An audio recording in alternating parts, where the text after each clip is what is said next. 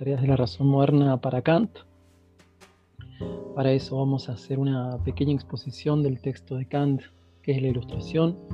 En el video anterior hicimos una breve eh, contextualización histórica y ahora vamos a analizar más específicamente tanto el contexto histórico del de, eh, texto así como el texto en sí mismo. Bien, para eso he comenzado con una pequeña cita del texto, de que es la ilustración, que dice lo siguiente. Sapere aude, ten valor de servirte de tu propio entendimiento. He aquí la, la divisa de la ilustración. Bien, comencemos entonces un poco a ver cuál es el contexto en el cual Kant escribe este texto, que es la ilustración. Como habíamos dicho en las diapositivas anteriores, una de las características del siglo XVIII tiene que ver con el surgimiento de este movimiento, este conjunto de, reyes o de monarcas que conformaron un grupo que podríamos conocer como eh, déspotas ilustrados. Eh, uno de los déspotas ilustrados más importantes de, la Europa de esa época fue eh, un déspota llamado Federico II, también conocido como Federico el Grande, que era el monarca de uno de los estados que conformaba en ese momento lo que hoy es Alemania, que se conocía como el estado de Prusia. Ocupaba el norte de Alemania y parte de Rusia.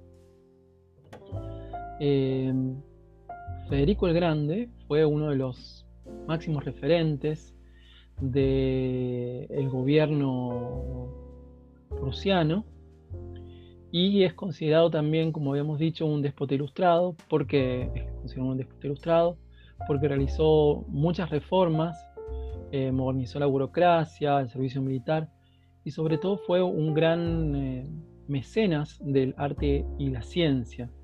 También llegó incluso hasta renegar del derecho monárquico divino, simpatizó con las ideas ilustradas, promovió la tolerancia religiosa y se rodeó en su famoso castillo de Sanssouci de eh, distintas personalidades, de filósofos y artistas, como por ejemplo el filósofo ilustrado Voltaire y el compositor Johann Sebastian Bach. También era un hombre que tocaba la flauta y tenía un conjunto de inclinaciones hacia el arte y hacia la literatura. También hizo un conjunto de, reformas judiciales, entre ellas permitió que personas de origen no aristocrático puedan llegar a la judicatura de los principales puestos de, gobierno. Sin embargo, mantiene cierta servidumbre y cierta censura religiosa, a pesar de que Kant eh, lo insta en su escrito a no hacerlo. El texto de Kant fue una respuesta a una pregunta lanzada por un, eh, podríamos decir, una publicación berlinesca que salía una vez por mes, que se llamaba Berlinischen Monatsschrift. El texto salió publicado a una respuesta que ya había hecho Moses Mendelssohn, un famoso deísta y también ilustrado alemán, en 1784, en diciembre eh, Kant publica su respuesta a la pregunta que es la ilustración. Ahora, vayamos un poco al texto. Respuesta a la pregunta que es la ilustración. Kant comienza su texto directamente definiendo la ilustración y dice lo siguiente. La ilustración es la salida del hombre de su minoría de edad. Kant utiliza la palabra alemana Unmündigkeit, que quiere decir minoría de edad, pero también significa falta de madurez o falta de autonomía o falta de emancipación o también, como dice la guía, estado de pupilo, es decir, un momento en el cual todavía no somos responsables de lo que hacemos. Eh, en este sentido, Kant define esta Unmündigkeit, esta falta de madurez, como una falta de capacidad para valernos de nuestro propio entendimiento. Eh, esta falta de capacidad para valer nuestro propio entendimiento no significa que los seres humanos no tengamos entendimiento, no, seamos capaces de utilizar ese entendimiento, sino que eh, todos los hombres por igual poseen este entendimiento, sin embargo no lo utilizamos. ¿Y por qué no utilizamos este entendimiento? No lo utilizamos fundamentalmente a partir de dos razones. Por un lado es la pereza y por otro lado la cobardía. ¿sí? El hombre naturalmente es autónomo e independiente. Sin embargo, por comodidad, por pereza, por cobardía, se mantiene en este estado de eh, minoría de edad, de pupilo, de falta de emancipación. ¿Por qué?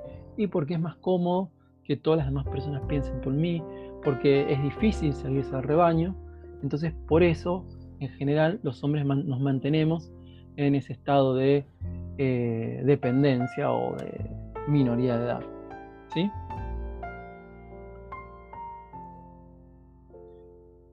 La frase que define a la ilustración es esta antigua frase latina que dice sapere aude. ¿sí? Esta frase es una frase que utilizaba Horacio en una de sus epístolas, que decía, atrévete a saber, comienza, que comenzar es ya la mitad del camino. Kant toma esta epístola de Horacio y le da una interpretación propia, una interpretación moderna.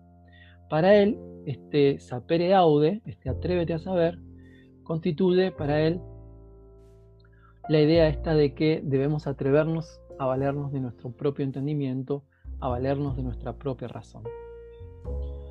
Esta idea de que nos debemos valer de nuestro propio entendimiento, que hoy nos resulta como algo este, instalado en cierta manera por, nuestra educación y por nuestra cultura, era algo realmente desafiante para la época de Kant, porque en realidad los que debían fundamentalmente pensar o saber eran las autoridades o los doctos, es decir, personas que tenían la autoridad para hablar o para decir.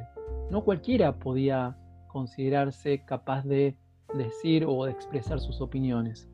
Solamente las personas autorizadas lo hacían. En este sentido, atreverse a saber, atreverse a utilizar el propio entendimiento, era una actitud completamente nueva y era una actitud puramente ilustrada y algo totalmente distinto a lo pensado anteriormente. ¿Quiénes son los que no se atreven a saber? Para Kant, eh, la mayoría de los hombres y la totalidad de las mujeres en esa época se encontraban con una situación de dependencia social y económica, estaban eh, gobernados por monarcas, instruidos por el clero, y por lo tanto no se animaban o no podían o no se atrevían a pensar por, por, ellos mismos. Esto no significaba que estas personas sean incapaces, como vimos recién, sino que simplemente por una cuestión de pereza y cobardía todavía no lo habían hecho y que en gran medida esto tiene que ver con la situación cultural, social, que impedía también que las personas eh, pensaran por sí mismas. Eh, por lo tanto, para Kant, lo que se debe hacer para que el hombre alcance la ilustración es dejar a las personas para que ellas mismas piensen por sí mismas. Si uno lo deja al ser humano a su propia libertad, entonces el ser humano va a pensar por sí mismo. ¿no? Eh, se puede obligar a una persona a pensar por sí misma, ¿sí? sino que se lo tiene que dejar, porque el hecho de que el hombre piense por sí mismo es algo que es natural al, propio ser humano. ¿sí? Eh, en este sentido, cuando se produce un cambio social, estos cambios sociales no pueden ser eh, instaurados por aquellas personas que piensan por los demás. No es que una persona se convierta en un pensador y las otras personas deben seguir a ese pensador, porque en tal caso solamente lo que haría ese cambio social sería instaurar nuevos prejuicios en lugar de los viejos. Eh, en este sentido, Kant es muy lúcido, porque lo que está viendo aquí es que muchas veces los cambios sociales eh, constituyen simplemente un cambio de eh, déspotas. ¿sí?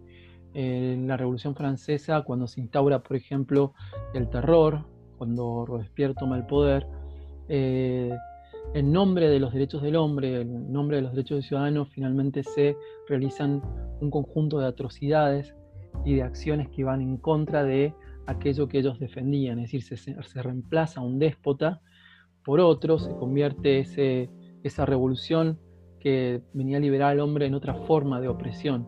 Entonces, siempre las, revoluciones, los cambios sociales deben eh, tener en cuenta que no son posibles si se hacen desde eh, arriba hacia abajo, sino que deben hacerse a partir de un cambio gradual en las condiciones de los ciudadanos, a partir de una eh, lenta emancipación y capacidad de que los hombres cambien su modo de entender el mundo, no de modo brusco y violento, al menos según lo que plantea eh, Immanuel Kant.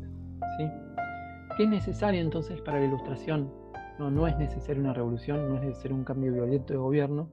Lo que hace falta es simplemente lo que él denomina la más inofensiva de las libertades, que es la libertad de hacer uso público de la razón. Es decir, la capacidad de decir lo que uno piensa ante el público docto y la capacidad de argumentarlo. Cuando nosotros vemos que existe una situación histórica donde dar una opinión o donde hay un grupo de personas o un grupo, un gobierno o incluso un conjunto de personas que se dicen eh, transformadores o liberadores que quieren impedir que las personas expresen su opinión, cuando reprimen la opinión de otra persona y no están dispuestos a argumentar en función de esa opinión, ahí es cuando estamos hablando de una falta de ilustración y corre el peligro justamente eh, la humanidad de caer en el despotismo o en la barbarie. ¿sí?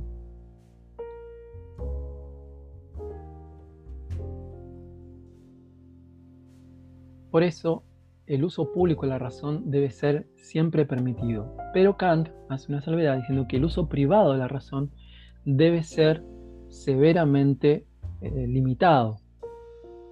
¿Esto qué quiere decir? Que en la medida en que yo cumplo una función dentro del Estado, en la medida en que yo tengo un conjunto de deberes como funcionario público, yo tengo que respetar ciertos protocolos, es decir, tengo que respetar la institucionalidad en la cual yo me encuentro. ¿sí?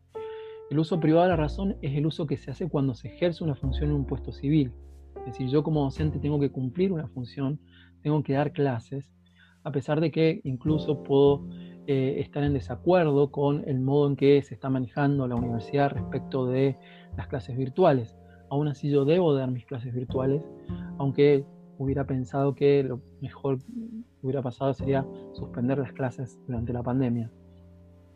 Sin embargo, a pesar de que yo tengo que obedecer eh, estas, estos preceptos y, y, estas órdenes de la institución en la que yo pertenezco, yo tengo el derecho, y no solo el derecho, sino el deber de argumentar con fundamentos por qué considero que hay algunas decisiones que son cuestionables y otras que, no lo son. ¿sí? Entonces, en la medida en que yo puedo argumentar, dar razones en cuanto doctor, en cuanto experto, acerca de algún tema en particular que atañe a mi función, mientras que yo cumpla con mi función como es debido, puedo hacerlo ante el público en general, siempre en cuanto doctor y dando argumentos. Y dice, están siguiendo una buena voluntad. ¿Qué quiere decir esto? No para socavar eh, una institución ni para obtener intereses propios, sino para eh, tratar de mejorar esa institución de la que yo formo parte. ¿sí?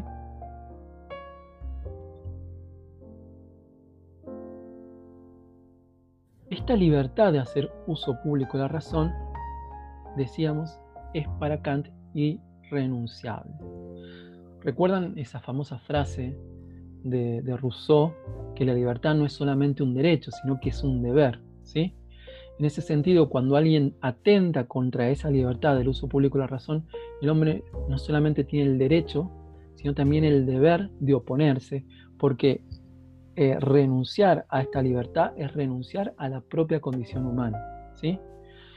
Todo monarca, todo grupo de personas que impida esta libertad de uso público de la razón está atentando con la libertad del ser humano y por lo tanto cualquier persona puede eh, con justa razón eh, oponerse a este mandato que va en contra de un derecho humano fundamental. ¿sí?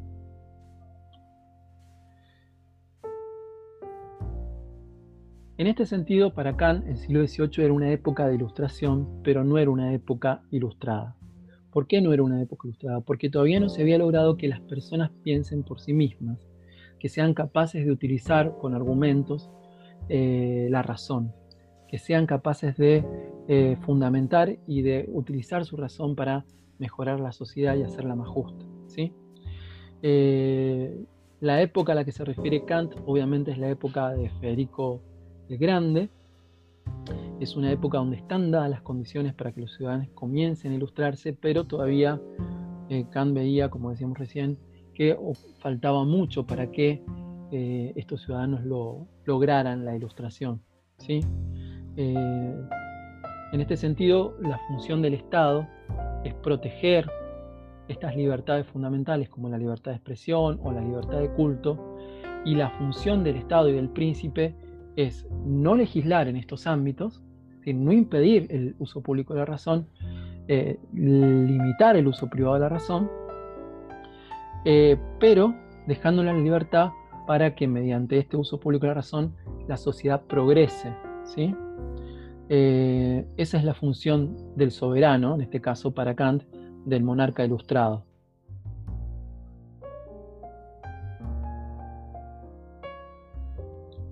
Bien. Y finalmente, una última reflexión para, terminar la clase sobre la ilustración en Kant. Una reflexión que nos deja el filósofo Michel Foucault, que, menciona, eh, que, trata el texto de, de es la ilustración de Kant en dos ocasiones. Y la reflexión de Foucault dice lo siguiente, dice, la reflexión sobre el hoy como diferencia en la historia y como motivo para una tarea filosófica particular me parece que es la novedad de este texto, es decir, de, la, de qué es la ilustración. Y considerándolo así, me parece que se puede reconocer en él un punto de partida, el esbozo de lo que podría llamar la actitud de la modernidad. ¿sí? Como habíamos dicho anteriormente, la modernidad trae un conjunto de conceptos, de ideas, de preceptos que todavía hoy dominan nuestra realidad y forman parte también de lo que para nosotros es nuestra filosofía espontánea. En cierta manera, esta idea de que el pensamiento y el saber nos emancipa es una idea fundamentalmente ilustrada y que se encuentra también en la base del pensamiento educativo. Esta idea de que la educación, de que el saber puede emancipar a la humanidad, es un supuesto del cual nosotros generalmente nos, eh, pensamos en la función docente. Y es en este sentido que podemos decir que eh, la ilustración siempre es una constante crítica del presente, porque eh, esta idea de la posibilidad de pensar nuestra realidad, de cuestionarla y, decir con fundamentos por qué no estamos de acuerdo con ella, constituye uno de los legados más fundamentales de, la obra de Kant. Ya, veremos eh, posteriormente cómo esta obra de Kant puede ser cuestionada y tiene algunos supuestos que obviamente eh, en su época eran novedosos y que hoy nosotros podemos considerar que, no deben regir, pero aún así esta idea de una razón emancipadora, de una educación que emancipa, esta idea de que el hombre puede ser libre atreviéndose a pensar por sí mismo, es algo que todavía se encuentra muy presente en nuestras concepciones actuales y que podríamos defender o podríamos seguir manteniendo en nuestro rol docente. Así que, bueno, muchas gracias entonces por, por su atención. Continuaremos luego entonces con, con las clases de antropología filosófica.